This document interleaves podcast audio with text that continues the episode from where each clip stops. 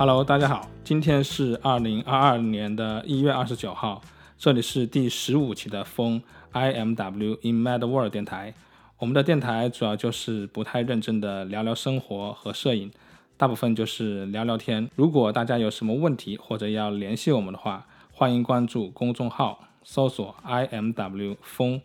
疯子的疯，或者发邮件给 x 就是叉 at in Mad World 都可以。或者通过 i m w radio 点 com 关注我们，我们的播客也可以在网易云音乐和喜马拉雅上搜索。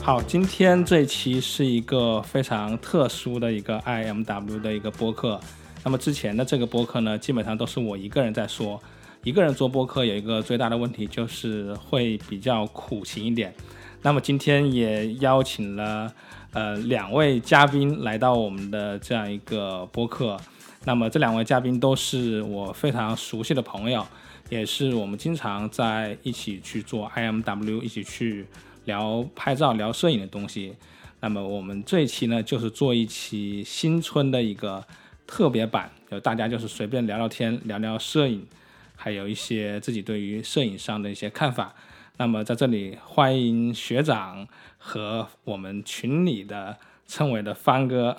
好，欢迎欢迎。嗯，大家好，我是学长。呃，你们可以在 B 站搜索“某年度好学长”找到我。那我在这两年开始拍照，也非常喜欢拍照，然后做这个频道也是希望加到更多。嗯，喜欢拍照的朋友，然后自己也能够一起来学习这个事情。大家好，我是群里那个玻璃渣子头像的后空翻的浪漫。然后摄影这个，我从念书的时候就一直在断断续续、断断续续的拍，就主要是为了记录一下生活。然后，嗯，前两年开始就打算要不要再稍微认真那么一点，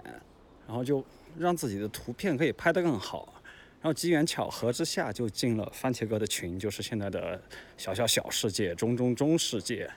然后就和大家认识了。OK，好，那这一期呢，其实就是随便聊聊天嘛。那我其实对于呃学长啊，还有方哥，其实都非常熟悉，嗯，但是我其实还是有很多问题，就是我们其实没有就是呃像这样面对面的去聊过，就是关于摄影的这些内容。嗯，我还是很好奇，就是大家是怎么样，就是一开始进入到这个摄影这件事情上的。拍照这个事情的话，嗯，在我初中、高中那会儿的时候，其实我特别想要一个照相机，但是我们家没有照相机。然后到了大学，我们就开始用那个诺基亚的手机。那个时候我就特别喜欢拍照，但是因为上了大学之后，也开始，嗯，就是自己可以用钱了嘛，所以我就。嗯，当时买了一个单反尼康的 D 九零，开始拍照。不过我现在其实挺后悔的，因为我觉得大学的时候，你去拍照，包括有一些人因为买不起数码相机去拍胶片，都是可以有一段，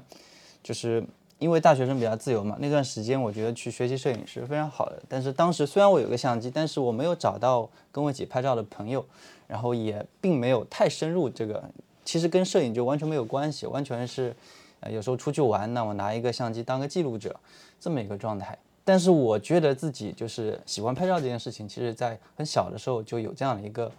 呃憧憬。相机其实我一直有，然后有时候春天来了，然后天气好的时候，我也会拿着以前那个相机出去拍，但它并没有成为我的一个习惯，呃，也没有人去分享交流，最多就是朋友圈发一发。然后在几年前认识我女朋友的时候呢，她当时是用胶片拍了。呃，不少照片，然后，呃，我觉得我能够从那些照片里面去，呃，感觉到他的一些内心，呃，那当时因为找到共同语言嘛，为了找到这种共同语言，我就去买了一台理光 G R 二，然后那台相机，呃，现在非常的火啊，但是我当时买的时候，其实它并没有那么流行，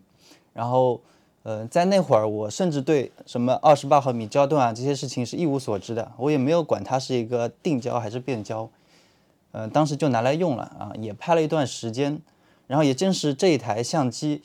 嗯，包括在呃我开始拿它拍照的时候啊，在网上看到了这个呃郭靖，的视频，然后那时候正好他也用这个理光夹二拍了不少照片，然后我觉得这正好是一个契机吧，就是我有这台相机，因为我女朋友拍照，然后我去买这台相机，然后也因为这台相机，然后认识了郭靖，然后同时我也去尝试拍照，我觉得这个就是一个嗯有意思的过程，就是各种契机在一起，最后让我到了现在这样一个状态，然后让我们啊，我也没有想过我们甚至可以在线下还会见面。然后一起来拍照，然后现在坐在这里面聊天。我开始上了 B 站之后呢，我自己也开始去呃录像，开始去传视频，开始去记录。那其实一开始的时候，我也并没有说我特别钻到的是拍照这件事情上。一开始我是要录视频，然后我也去了解这些器材。那正好那个时候，嗯，郭靖你呢又呃做了很多非常多各种稳定器啊，各种照相机啊，各种器材，GH 五啊，当时就是。不管是录像的还是拍照，其实你去搜的话，都可以搜到你的视频。然后我也是这样一路走过来的，但是慢慢慢慢的就转变转到了拍照这件事情上，并且让这个事情成为了我生活中非常重要的一部分。我开始每天都在拍照。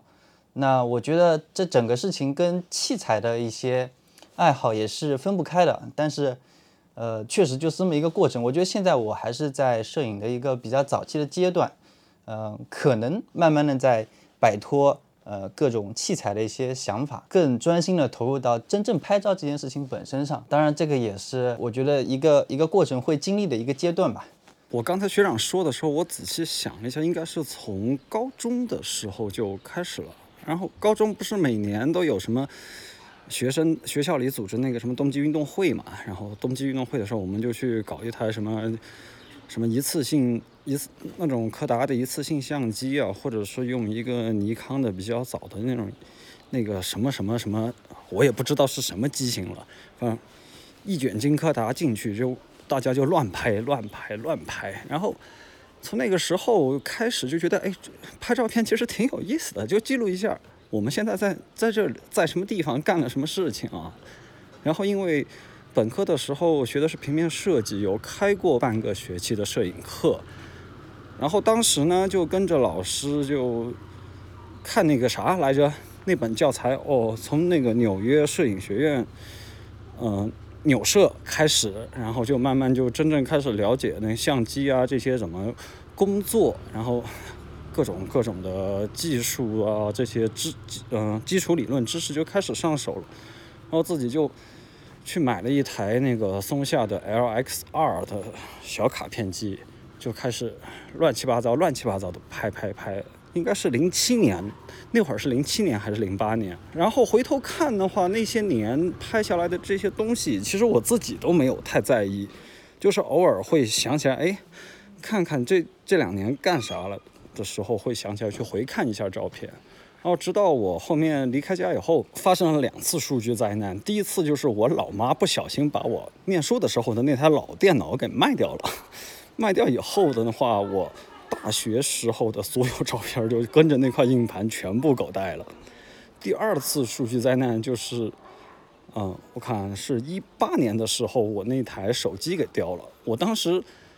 嗯，因为当时换了智能手机以后，我就没有太用那种小卡片机拍照，基本都是手机抬起来啪，手机抬起来啪。然后当时那台手机丢了，我就远程，我就脑子一热就远程抹除了所有的数据，然后 就相当于说是从一零年开始左右到一八年这八年九年多的时间呢，我的所有的图片全没了，就。比较悲剧啊，然后我就觉得太可惜了。以前我这太随便了，我对拍照这个事情，不管是用什么东西拍，我是不是应该认真一点？然后我就觉得啊，认真一点。当时就又换了一台那个松下的 GX 九啊 M 四三的，然后就在网上找找找有没有摄影相关的什么知识啊，那分享看一看，然后就。在 B 站上就看到了番茄哥的那一期说约翰伯格的那两本书的节目，那个观看之道和如何阅读一张照片。看完我就觉得，哎，这家伙可以啊！然后我又点到番茄哥的主页里面去看，一看还有还哎呦，我说看还有微信群，我说啊搞搞搞进群进群，就跑到小小小世界里面去了，然后就和大家认识，就是这样。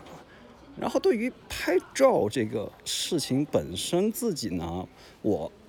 嗯，我自己没什么就是太深刻的理解。初衷还是和之前一样，就是我去哪儿干了什么，就类似一个像流水账的样的记录一样。当然不是说网上找借口那种记录生活，就是说我正儿八经我是在记录我在干啥，就是这样。然后进群以后，对我的对我的其实帮助潜移默化的还是挺大的，因为我之前就。我认真看过的摄影教材就只有那本纽摄，纽摄以后就是之前当时摄影老师他是新闻摄影嘛，然后就让我们看了各种黑镜头啊，那那些什么什么什么，那些图片都有印象。然后进到群里面，大家噼里啪啦噼里啪啦在聊的时候，我就哎这些东西我以前看过啊，原来那么厉害啊。然后我就开始反思我的照片有什么区别啊？这我自己比较有明显感觉的一件事事情就是我在。一九年进群之前，那些我拍的照片呢，就是受我之前吃平学的平面设计那些老本的影响比较大。我就把那些所有东西都弄成一个图片，啊，不能说图片，应该说是图形化的处理方式。它是一个很平面的处，它我拍摄的出发点都是一个很平面、很平面的事情。然后慢慢群友的各种各样各样的照片，我看了以后我就发现，哎，我这个。东西是不是不应该那样？我应该是不是拍的再像照片一点，离图形的那种概念再远一点？然后就开始慢慢有意识、有意识的往这边走，然后就不要太注重什么横平竖直啊，我要正正的什么水平线啊、起点灭点啊、透视。后来就慢慢就放开掉了。放开掉以后，这么两年下来，我觉得，呃，自己相自己相比以前。一开始啊，就刚刚进群的时候开开始，就是那种视觉上一眼看上去，我觉得哎，好看好看。然后其实你细看，除了有那么一点点好看以后，不剩什么，不剩什么东西了。然后现在的照片就慢慢转转转转转，就哎呀，这该怎么说？反正有点玄学了。我感觉自己比之前的自己更厉害了，这个是真的。那听完了学长和方哥去聊自己怎么进入摄影的，就是我觉得还是很有感触的。就是我自己的话，我进入摄影其实是一个，呃，也是非常巧合。其实我觉得跟学长的这样一个经历还是挺像的。就是我大学刚毕业的时候，呃，大概当时第一个月工资就买了一个尼康 D 四零吧，我我不太记得那个型号了。呃，其实我一开始也不太去拍摄。什么街拍呀、摄影什么东西的，我就是甚至可能连自己的生活也不怎么拍，就是很很感兴趣这样一个买了个相机，然后拍了点东西，然后就放在那吃灰了。然后我是有一年回家，就是冬天的时候，呃，回家就是看到我爷爷奶奶在那给我做饭，然后我进门推开了之后，我就当时用这个相机拍了一张他们的照片。当然这也不是一个故事的开始，只是说后来。我开始又重新接触摄影的时候，其实重新开始的这个契机是因为我当时买了一台无人机，然后没有想到无人机可以做的这么的简单易用。呃，当然跟今天去比，可能没有这么好用。就是一开始有个大疆的，我忘了是什么无人机了。然后当时就觉得，哎，摄影是一个很有意思的事情。当然那个时候对于摄影的理解，就是一个像镜头、一个传感器就把东西给捕捉下来了。其实跟我们今天去聊的还不太一样，因为一个无人机的拍照，它其实跟我们谈的摄影方向是不一样的。呃，不过这个确实是一个契机，让我又回过头来去看摄影这件事情。但是比较遗憾的一点就是，当我开始去理解摄影的时候，我其实想回去拍更多家人的东西。呃，可能是因为我从小的经历，比如我父母的离婚呀，我一直跟我爷爷奶奶生活，可能就把我塑造成一个相对来说比较严肃。呃，比较呃有点苦情的一个人，所以可能很多听众看我就是前面几期的那些播客呀、vlog 的时候，都会觉得，哎，这个人还是挺苦情的。嗯，但不不管怎么样，就是呃，我再回去想要去拍家人的时候，我发现就是跟我关系最亲近的呃爷爷奶奶就已经过世了。就那个时候，你会感觉到，其实你是可以去记录一些东西的。呃，但是在最好的时候你错过了他，而这些影像就再也去找不回来了，就觉得很遗憾，很可惜。嗯，所以后来我就拿了相机之后，我觉得既然过去的东西无法再挽回，那在现在在当下，在未来，我应该能够尽可能的去记录一些东西，呃，所以就开始拍自己身边的事情，拍家人，然后也拍了一些项目。嗯，我觉得对我来说，摄影一个非常有意义的事情就是能够更多的去探索自己吧。我觉得这个经历跟学长还是挺像的。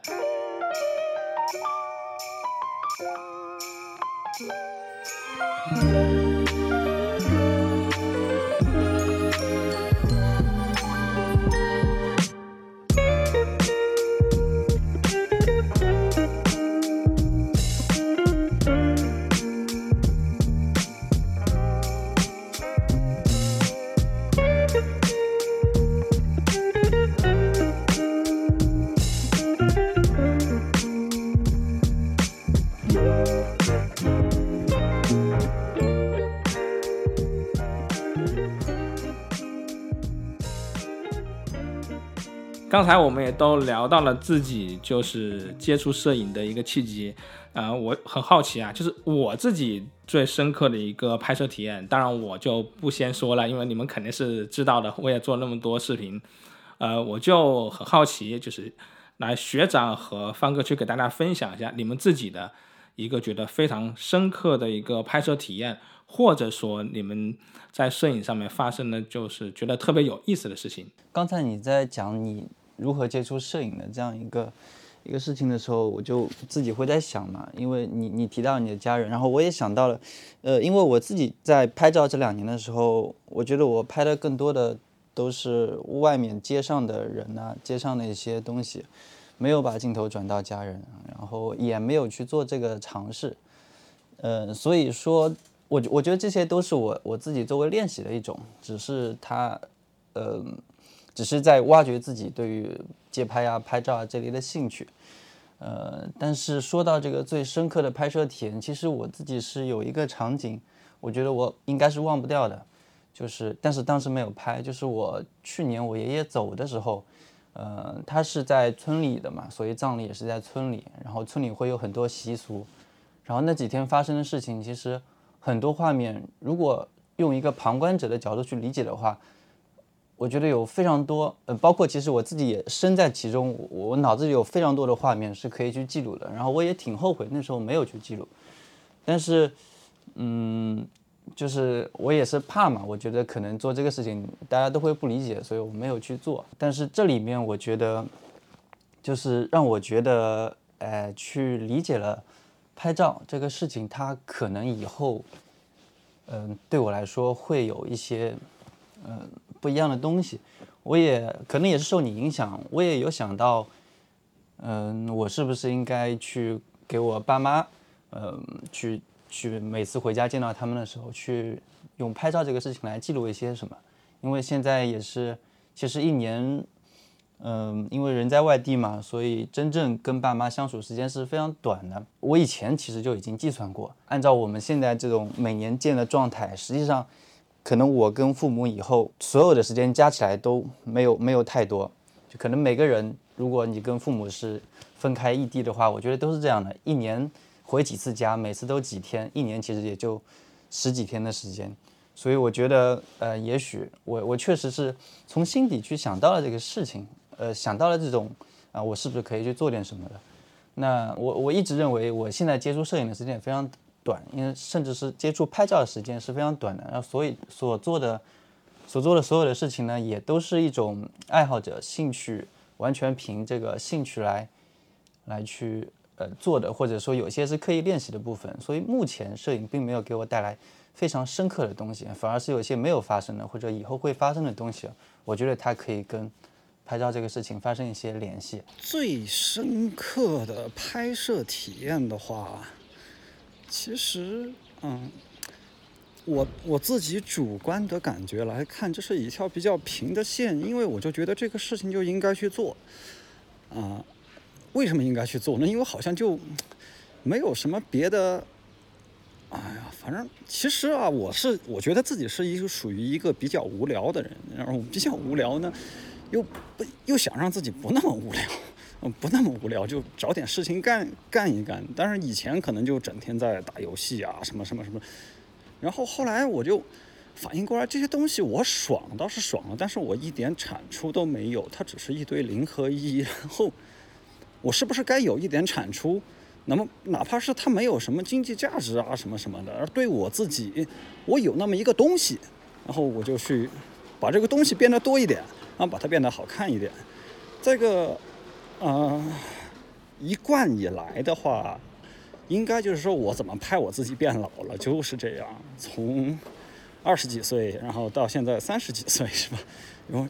慢慢慢慢的看发生了点什么事情，我自己拍一张，哎，然后我自己再回看那张照片的时候，我就会突然想起来，哦，当时这时候摔了一跤啊，然后剃了个光头，哦，是怎么回事儿？诸如此类的，这样的。嗯，但是我自己平时呢会拍一些很无聊的东西，哪怕是我自己用的什么卫生纸啊、尺子啊、键盘啊这些。莫名其妙的无聊都拍一拍，都拍一拍，然后，嗯，再靠那些技术上的事情去把这个图片，你比如说堆一下，包围曝光一下，就是，就是像一个初学的爱好者一样，就都去尝试一下，看看这些图像会有什么变化。然后，然后之前番茄哥和学长在说这个摄影对于自身，或者是对于家人这些，我还是相当认同的，因为。嗯，像街拍，我之前也试过几次，应该是一九年十月份的时候，我在路上就拍了一个清洁工，拍了一个清洁工。那张图片本身的话，其实还不错，因为那个清洁工，我每天早上、晚上、早上、晚上都在，都都能见到他。就是我拍完那张照片以后，我又突然觉得自己很操蛋，这种感觉。后来我就赶紧把那张照片洗出来，就送给那大哥了。送给大哥以后，我就很少再去拍这类似的人，因为我就觉得好像对他们不太尊重。但是这个是可能是我自己比较矫矫情了。你比如说群里像玉哥他们这样去啊吧吧怼大脸，我我自己是知道这这，因为我试过这样的事情是很难的。我连拍我同学、拍拍我朋友都搞不定。但是每个人和每个人他。感觉不一样吧？反正图片它是客观的，强就是强，厉害就是厉害。你怎么去选择？因为它摄影它这个边界很广，你要去哪一个角，还是全都要这样？嗯，不太好说。我呢，就平常我自觉就觉觉得混得比较惨，比较穷，我就没有什么精力去关心我身边以外的事情，我就觉得我 focus 在我自己上面就好了。其实说到这里，我觉得其实可以中间打断一下，我们聊一下，就是其实拍家人是一件呃非常危险的事情。就这个危险，并不是说它会对身体产生什么危险，其实是一个我觉得对于呃我们东方人来说，因为东方人会更在乎含蓄嘛。就是我自己去拍我的家人的时候，这就是我也说我自己的深刻的体验，就是拍失落的婚姻这件事情，因为我父母离婚了嘛。啊，我去拍他们，我会跟他们聊为什么离婚，然后为什么就对当时可能，比如说我我母亲这一边她不要我，我就跟我父父亲这边一起长大，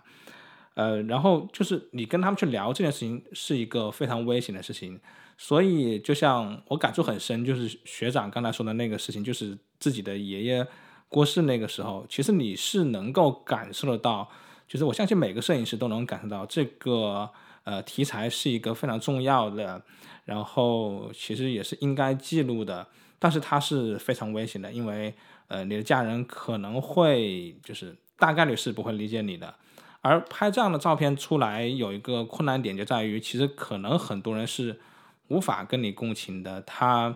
呃，对于你的这个照片的结果，他可能是没有那么认可的。其实我最近更多拍的东西就是。呃，自己身上发生的事情，比如说我的骨折，然后我在我的丈母娘家生活，呃，一些身边的东西。但是这些照片，如果你拿到网上去看的话，很多人会不理解。而在这个时候，可能需要摄影师本身有一个非常强大的一个心态。就如果是我，可能一年前、两年前我拍这种的话，我会觉得，呃，可能没有那么有意思。我去街头去拍一些光影的构图的，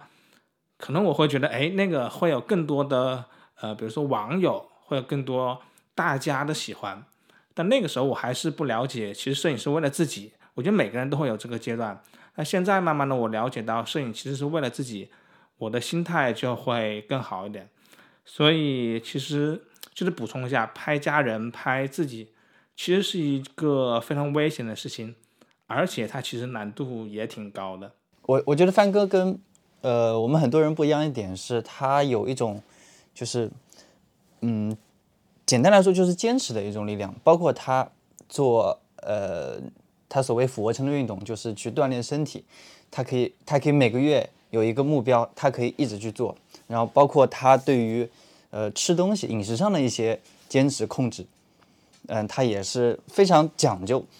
然后，并且会去做它，会去实现它。然后，让他对于这些所有的这些平常的事情，他会去拍一个可乐，他可以一直去拍这一系列的照片。他可以去拍自己到了某个地方，一直是自拍，然后组成一系列的照片。他所谓的，我觉得他所谓的这个最深刻，反而是铺开的，它是很平的一个东西。但是这个东西组合在一起之后，我觉得对于别人来看起来，可能它就是深刻的。像我每天都会走过那个，就是能看到外滩的。一个那个法师桥，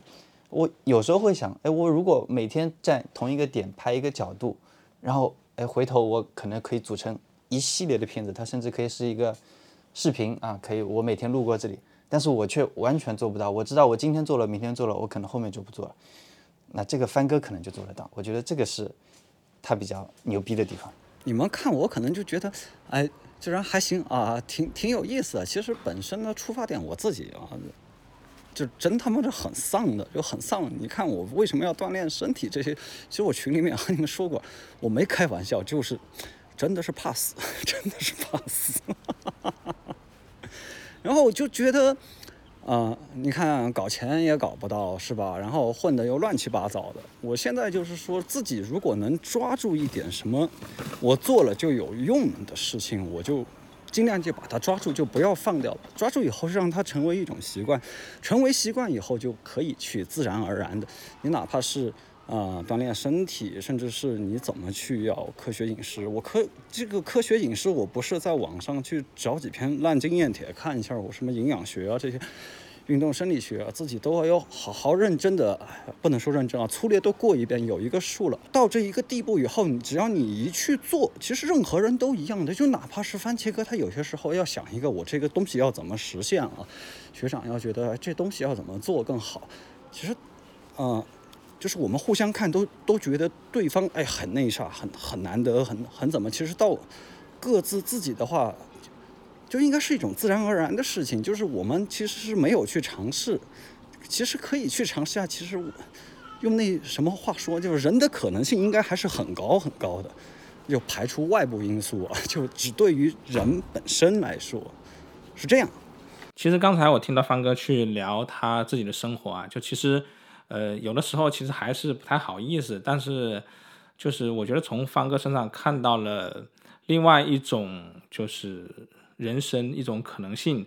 呃，怎么说呢？就是我其实通过刚才聊天，我想到了一个可能新的播客的一个话题，就是呃，一百种无聊，它可能就不是无聊，就是这件事情在摄影上面，因为本身上面来说，呃，本质啊，本质上面，呃，我可能跟方哥在这个阶级上面可能是有点不太一样。对对对对，就是我相信很多会，就是特别是你能买得起很好的相机的时候。然后你觉得自己是一个呃呃悲天悯人的一个人，或者你去街拍的时候，你拍那些穷苦的人的时候，嗯，当然方哥他不不至于说到是穷苦的那种啊，我不知道方哥怎么形容自己，但是确实，呃，就像方哥自己说，他的人生可能现在还在一个低谷，呃，就是从我的角度来看的话，呃，我也不喜欢去拍摄就穷苦的人，然后呃表现出是一种悲天悯人的感觉。但是真正的可能在低谷的人，他们的人生是什么样子的，也很难从摄影中去表现出来。所以从这个角度，其实我看方哥的照片，呃，可能是大家不知道，我觉得后面可以再做一期，就是一百种无聊，就是一个非常特别的事情。就是一开始方哥就是经常拍自己生活的东西，比如说他说了一个键盘，然后一个什么就是运动的一个工具，然后拍自己喝可乐。就是拍一个手拿着可乐对着天，就拍这个手。一开始的时候，我可能还是会觉得，哎，这个可能是有点无聊，我也不知道他在说什么。但是大家就是朋友嘛，认识了，就是也没有怎么样。但是因为方哥拍了这种很无聊的一个图片，然后拍了好几年之后，然后我因为我对他就是有了了解之后，我就去想，哎，一个可能在低谷的人，他的人生，呃，是可以从这些照片里面去表现出来的。就是如果你闭上眼睛想象一个人，他就就在自己的阶级上面，他每天拿着一个自己去使用的东西，啊，可能他呃比较好的时候，对吧？可以吃一个麦当劳的一个肯德基大餐，可能一般就吃沙县，然后喝点可乐什么的，对。然后如果说呃，这是一张一张照片，你觉得可能是非常无聊，但是你想，你一年、两年、三年下来之后，你有将近一千多张这样的照片，其实你是可以通过照片去塑造这样一个人或者说一个阶层的生活，所以这一点其实对我的这种呃感触打动是非常大的。就是呃，当然本身我自己的性格还是比较呃人人平等的，我也不会去歧视别人。但是我就去经常会通过这些照片去想到自己是怎么看待别人，怎么看待别人生活，因为有的时候你对别人的看法是有潜意识的，呃，所以在这个事情上面，我觉得非常非常受打动，所以我经常去跟方哥说，呃，我要资助你去赶紧做一个画册，但方哥总是觉得自己这个拍的不够好，对，但是我觉得如果说我们找到了一千张这种无聊的照片，但是它确实是一个人的。每天的生活的日常的话，我觉得这些一百种无聊、一千种无聊，它就是一个非常非常特别的地方。呃，所以其实我就是觉得这件事情真的非常的酷，而且我自己也在探索私摄影。可能两年前你说我喜欢街拍、喜欢光影是正常的，现在呢，我觉得那些照片可能对我来说有点厌倦。我去拍我的自己的生活的时候，我其实有的时候也会觉得很迷茫。那可能最近有一些故事和一些事故，对我就是骨折，那我可以拍一点自己的生活，然后我去想，哎，这可能就是呃私摄影的一种方向。但是我觉得在我身边所有的摄影师里面，包括有名的摄影师，我也不是在吹呀，也不是说方哥的这个照片是有多么有价值。但是对我自己来说，我觉得这是一个在我身边能够完完全全打动我的。呃，一个项目，你可以想象一个人就是拍自己日常生活，拍了一千天，将近一千天，然后他又是离你非常近，但是这种普通、这种重复、这种坚持，我觉得我自己是从中学到了非常多的东西，所以我觉得特别有意思在这一点上面。呃，就像刚才学长也提到了，就是可能呃他的这种最深刻的体验都是非常平的，但是你把这整个很平的事情拿出来再看的话。其实就是一件就是非常深刻的事情。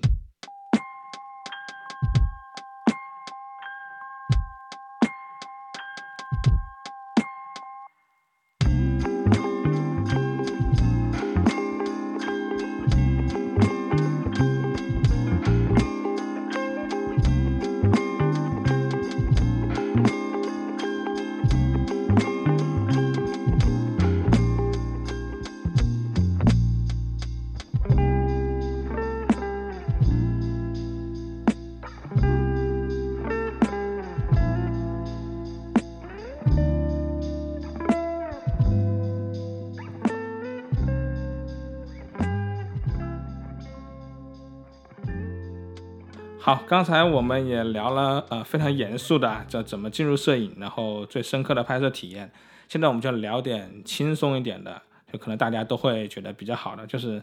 啊，你们最喜欢的相机是什么？对我觉得我就不用说我最喜欢相机了，因为关注我的人都知道啊，我就是喜欢徕卡啊，其他的也都就是都可以，都一样。哦，器材这个我还是想从我第一台相机开始聊起。我第一台相机是松下的 LX2，零八年买的。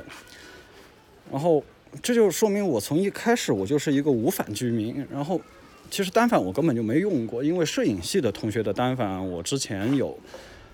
有来盘过一下，其实就觉得和这个小相机好像没有太多区别。当时我连甚至连什么五棱镜、反光板这些东西都不知道。然后一直到就是之前提到的两次数据灾难之后，我要发誓要好好的，嗯，把对待我的这个这些很无聊的照片啊。我和学长抱怨过，就是说我一九年一月买那台 GX 九的时候，我不应该买 GX 九，我应该买松下的 GH 五，因为其实我自己平常也拍一些很无聊的自自己的视频，然后 GX 九这方面。完全不行。拍照它完全 OK，但是视频的被阉割的太多了。所以我对器材这方面的感受啊，就是无反相机，我自己的要求理想化，当然肯定买不起了。就就是说你。呃，它必须是一台非常厉害的附送拍照功能的摄像机，原则上是这样的。我记得刚刚加入你一开始那个群是中中中世界那个群，然后那会儿就是虽然就是大家动不动就迟早要来啊之类的讲那些话，然后我也会附和着去讲那些玩笑，但说实话那时候我真没想过，我那时候甚至不知道一个徕卡它要卖多少钱。因为它它不在我接触的这个这个东西里面，但是没想到啊，现在我也拿这个徕卡拍照，然后我还搞了好多徕卡至少 M 口的镜头，然后我觉得在拍照的器材上，目前对我来讲，就是基本上已经是到头了，所以这也是我之前提到的，嗯，我我一开始是做这个一些器材啊，嗯，钻在里面，哎，去看这个看那个看什么索尼发布了什么新机器。他发布了什么什么都会去关注，会去看。但是现在，我现在用的是徕卡 M 十嘛，我会觉得真的够了。然后虽然啊，作为一个就是内心可能还是器材党，还会去闲鱼上看这个看那个。我因为我数码徕卡，我觉得这个 M 十就够了。然后我还会觉得，哎，我好像缺个胶片的机器，然后还是会去看这个看那个。但是看着看着自己又会否定自己，真的就是一台。数码的徕卡 M 十就对我来讲，这个阶段完完全全足够。理光 G 二其实我没有留下太多的照片，然后因为我在那台相机之后，我买的其实是为了去拍视频买的一些相机。呃，当时我搜了一下，哎，哪些相机可以让我来录这个 Vlog？然后呃，当时一开始还买了这个比较网红的。佳能的 G7，然后后来又折腾了，把它也出了，换了一个 A73。然后从 A73 开始，我觉得是我这个转到拍照的这样一个过程。一开始还是录像，就要看这些镜头啊，然后搞来搞去。然后我觉得这个整个过程应该是跟我在群里面也是有很大关系的。每天只要一出去，就会选出个。可能九张图，微博上可以发一发，然后往群里面发一发。当时肯定会自认为是不错的，挑出来发群里嘛。但是现在再去回看的时候，我觉得就非常感谢群友，就大家能够给我点赞呢，然后让我自己也觉得，嗯，好像确实我拍的挺好的。然后就是这么。一路的一个过程，然后包括这个器材上各接触各种器材，然后去去了解它，然后去比较它们。我觉得我对于徕卡的态度跟番茄哥应该是比较像的，是确实不是说我买得起我就买它，确实我觉得在拍照的照相机里面，我觉得徕卡的方式是最适合我的。就是我拿着它的时候去拍照的时候，它所有的东西是就是它非常简单，我需要的东西它都给了，我不需要的东西它没有。然后其他的相机，它可能是给了很多功能，呃，比如说自动对焦，比如说各种测光方式的选择，比如说它还能录视频，然后去选视频的各种格式，就这些东西，它它做了，当然对于很多有需求人来讲是好的，但是对于我来讲都不需要。然后它它现在它给的这些东西，比如说它上面的转盘调节，比如说它手动对焦的这些方式，比如说它呃黄斑对焦，然后也不用去考虑这个屏幕。亮不亮啊之类的，我要去设快键把它给关掉，然后也不用去考虑，呃，静音快门，呃，像以前我用索尼的时候，我就特别就是有有电子快门，有静音，我就会忍不住去调整它，但是它最后拍出来效果，我其实又不喜欢，就是它给你很多的时候，你就有选择，就就很烦。但是徕卡的话，我觉得它它给我的感觉就是我要了它都给了，我不要了它也不会来干扰我，然后我才会越用越顺，然后。包括虽然现在 M 十已经更新了嘛，啊，我也很喜欢，也会去店里面去看，然后在群里面跟大家一起，呃，聊它。但但其实啊，其实 M 十它已经完完全全够我拍照。相机固定了之后，我我觉得拍照跟器材它既没有关系，但是我我我认为我欣赏的一个人，他可以喜欢器材，他可以去聊很多器材的事情，但他还还是一个拍照的事情。我我不能，我我不太喜欢那些。就是就喜欢聊相机，然后比拿出照片来，就是去比，哎，它的画质多少好，然后它的色彩有多少不一样，哎，我买这个相机跟那个相机比较，是不是因为它的这个色彩有什么差异啊？这些其实我就不那么喜欢了。然后我我觉得喜欢聊器材，是因为你其实知道这个器材能给予你什么，然后你也知道你换这个器材，它它能够，就比如说我我觉得大家同时会去讨论很多焦段。这个是有意义的，就是不同的焦段，呃，一些改变，就是比如说我我我每天拿这个三五出去拍，我一段时间我一直去拍同一个地方，我烦了，然后这时候换一个呃镜头啊，所谓的换了一个器材之类的，但是它能够能够带来不一样的观察角度，就是我认为一个合格的器材党，就是他知道器材对于器材需求是什么，他也知道改变这个器材能够给自己真正带来什么。说到徕卡这个事情呢，肯定会有很多人就是看我的视频走过来的。那么我最近也买了徕卡 M 十一，就是我自己会来说的话，呃，我也用了非常非常多的相机，基本上市面上能用的相机我都用了，呃，但是在街拍和最后啊拍照这件事情呢，我还是会比较认同徕卡，因为它真的就是非常的简单。可能其他的相机因为功能很多，你拍不好或者拍不到，你会怪说是这个相机的问题，但是徕卡是一个简单到。如果你拍不到、拍不好，那就是自己的问题。那就说到器材本身的话，我觉得，呃，我还是很喜欢徕卡 M 十一的。我觉得它的很多改进还是非常好。实话实说，它的快门确实要比 M 十和之前的那个要稍微慢一点，但是可能就是比我想象的要还是好很多。我一开始想可能要慢一秒，那我是没办法接受。但是我觉得可能是在零点二秒和零点三秒之间，我也不是很精确的计算。但是在我现在可能没有那么暴力街拍的情况下，我觉得还是可以接受的。那么徕卡这个事情呢，就学长他刚才也说到，他是 M 十，其实我觉得 M 十从现在来看是还是非常好的机器，就算是呃后面我觉得至少是到 M 十三这种感觉，M 十可能还会觉得呃可能稍微有点过时。其实今天我们很多人也买 M 八、M 九。是一样的，就是到了那个时候，我觉得 M 十可能你才能认为哦，稍微有一点过时，比如说在像素上面。但是 M 十一之前，就是 M 十的所有的机器，包括之前的机器，其实我觉得他们都非常的好。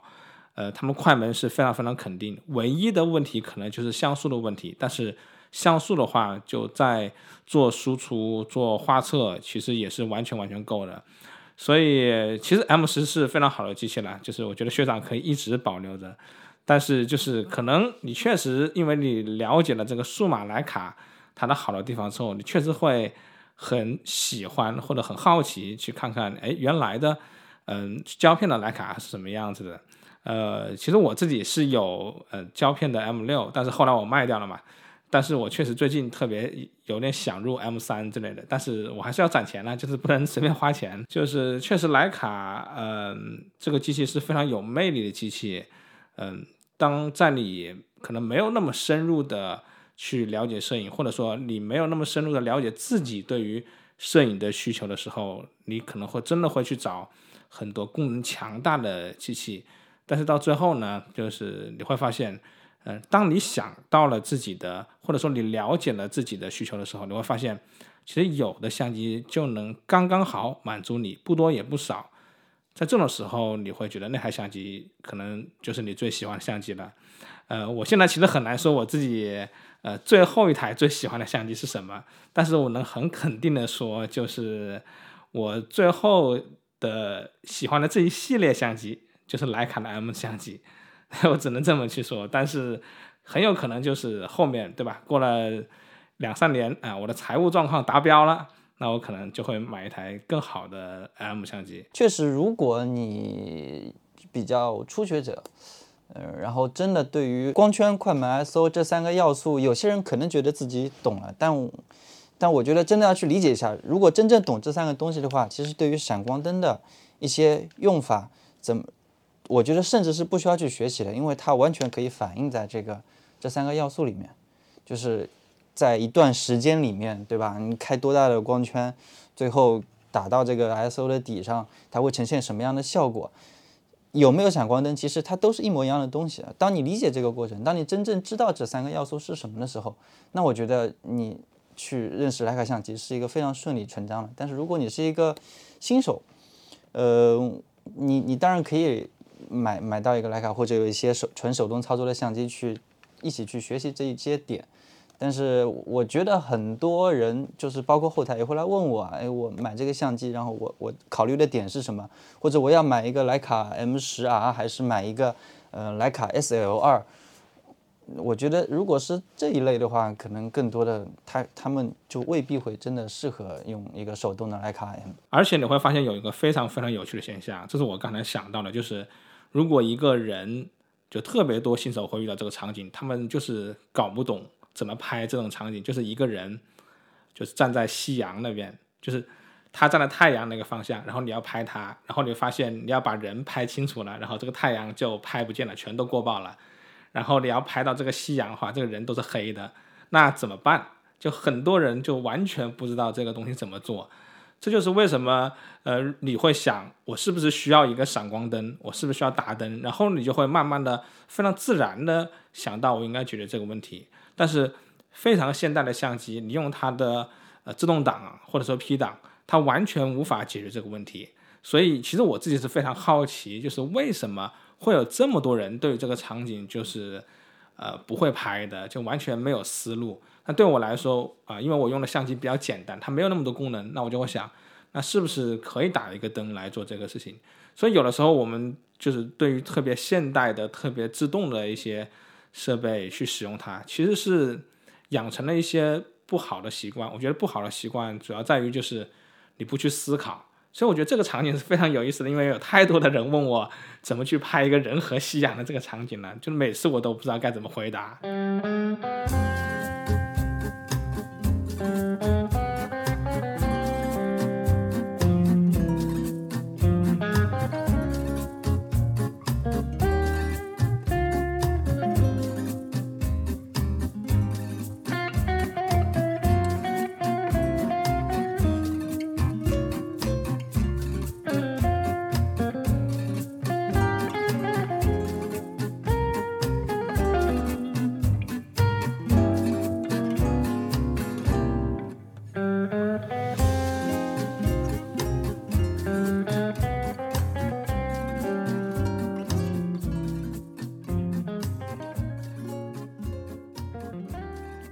好，我们今天也聊了非常多的摄影的内容，还有相机的内容。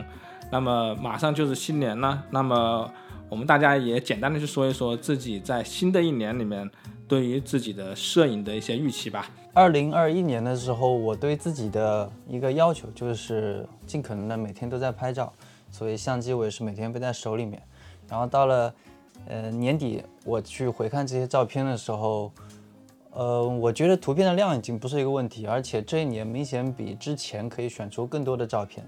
它对于我来说，我发现一个新的挑战在于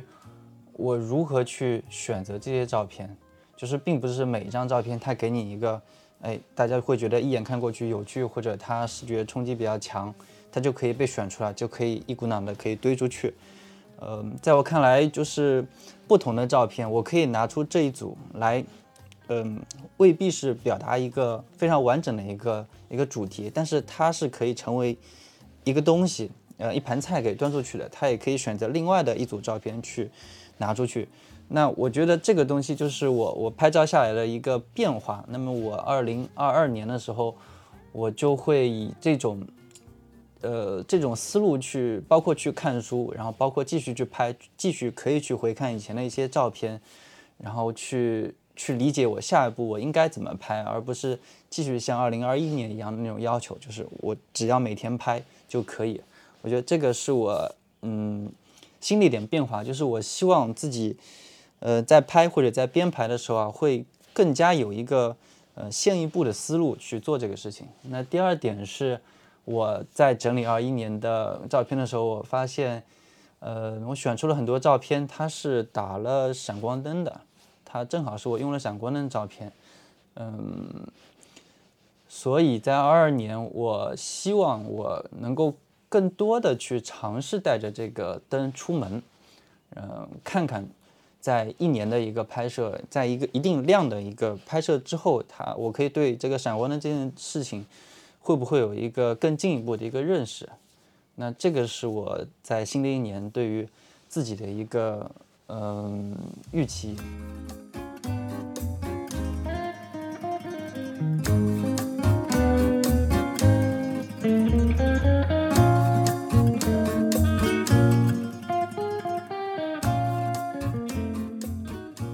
然后新的一年呢，我对自己技术上这些其实没有太多的要求，因为就是把该做的就尽量再做好一点，然后图像质量能能提升的就尽量提升。这方面和学长是一样，就是呃在可能的情况下尽量多用相机拍，然后减少手机的频次，因为。刚才之前也说了，我希望多用相机拍，这样的话就可以在我有的时候发现让自己呃有满意的图片的时候，不会因为图片质量呃没有达到自己的预期要求而太过于生气这样的情况，把它减少它的发生。更重要的一个是，我觉得自己对于摄影啊这些基础理论知识，还是就是纯关于纯摄影的基础理论知识认识的太少了，有一点。之前的自己有一点那么呃技术原教旨主义的那种感觉，我想把它把这方面的浓度把它削减一点，应该说让我自己的无聊，然后再有那么更大一点的意义，那就更好。那我自己的新一年的想法就是，其实我在去年的时候，就学长应该是比较了解的，就是因为我们有 ins 嘛，就是大家会经常发一些照片，呃，我有一段时间就没有发照片了，就是一方面是工作很忙。另外一方面是真的不知道拍什么好了，就是街拍可能本身也是不错的事情，但是它对我的那种呃热血的感觉、那种激动的感觉就少了很多。那么我新的一年的想法就是更多拍自己的生活，然后拍呃私摄影，更多的去探索私摄影这件事情，然后去看看就是生活中的那些美学。当然，更多还是想把就是自己的。呃，有更多的项目能够出来，因为我之前拍了失落的婚姻，那是我上半生的我的父母他们身上发生的事情，那下半场就是我自己和我自己的婚姻，我就是至少从现在来看的话，我的婚姻生活还是非常非常好的，所以我觉得它是两个呃非常有对比性的故事，但是又全部发生在我的身上，所以我希望可以一直拍摄我自己的故事，可能过了几年，五年、十年、二十年。再回过头来看的时候，你可以看到上一册就是失落的婚姻，然后我在里面还是个孩子的时候，那种手足无措的感觉。然后到了可能是中册，也可能是下册，就是我自己的婚姻生活，我们是怎么去呃生活的，我们怎么去探讨两性关系、婚姻关系的。然后说不定还有一册，就是我自己也没想好，就是我们的孩子，然后他是怎么拍我们的生活的。然后我希望我的新的一年能够开始着手这样一个项目。当然，这个项目大家听起来也会觉得其实非常困难，它是一个一生的去为之努力、为之燃烧的一个项目。那么，我希望在新的一年里面能够有更多的这样一个思路就好了。如果我到死的那一天，我有这三本书啊，失落的婚姻和婚姻，还有新的。我现在想的标题叫“新生命”吧。如果到我去世的那一天，有这三本书能够表达出我自己对于人的一生和婚姻，还有人与人的关系的一个看法的话呢，我觉得可能就是对我来说是最为最为幸福的事情了。我也非常期待那一天的到来，所以从新的一年开始，我就会着手这样一个项目。当然，它确实是一个非常长的一个项目了。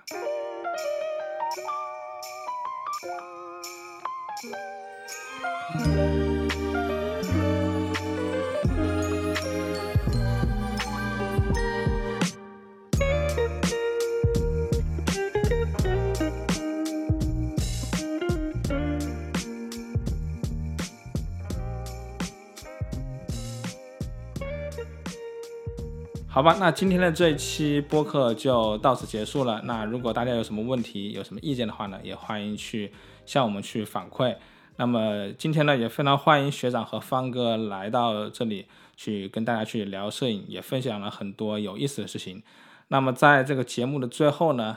那我在这里也祝大家就是虎年快乐，新的一年捡到徕卡越拍越强。我祝大家各项生命指标平稳，身体健康，虎年大吉，薯条源源不断，心情开，心情高高兴兴。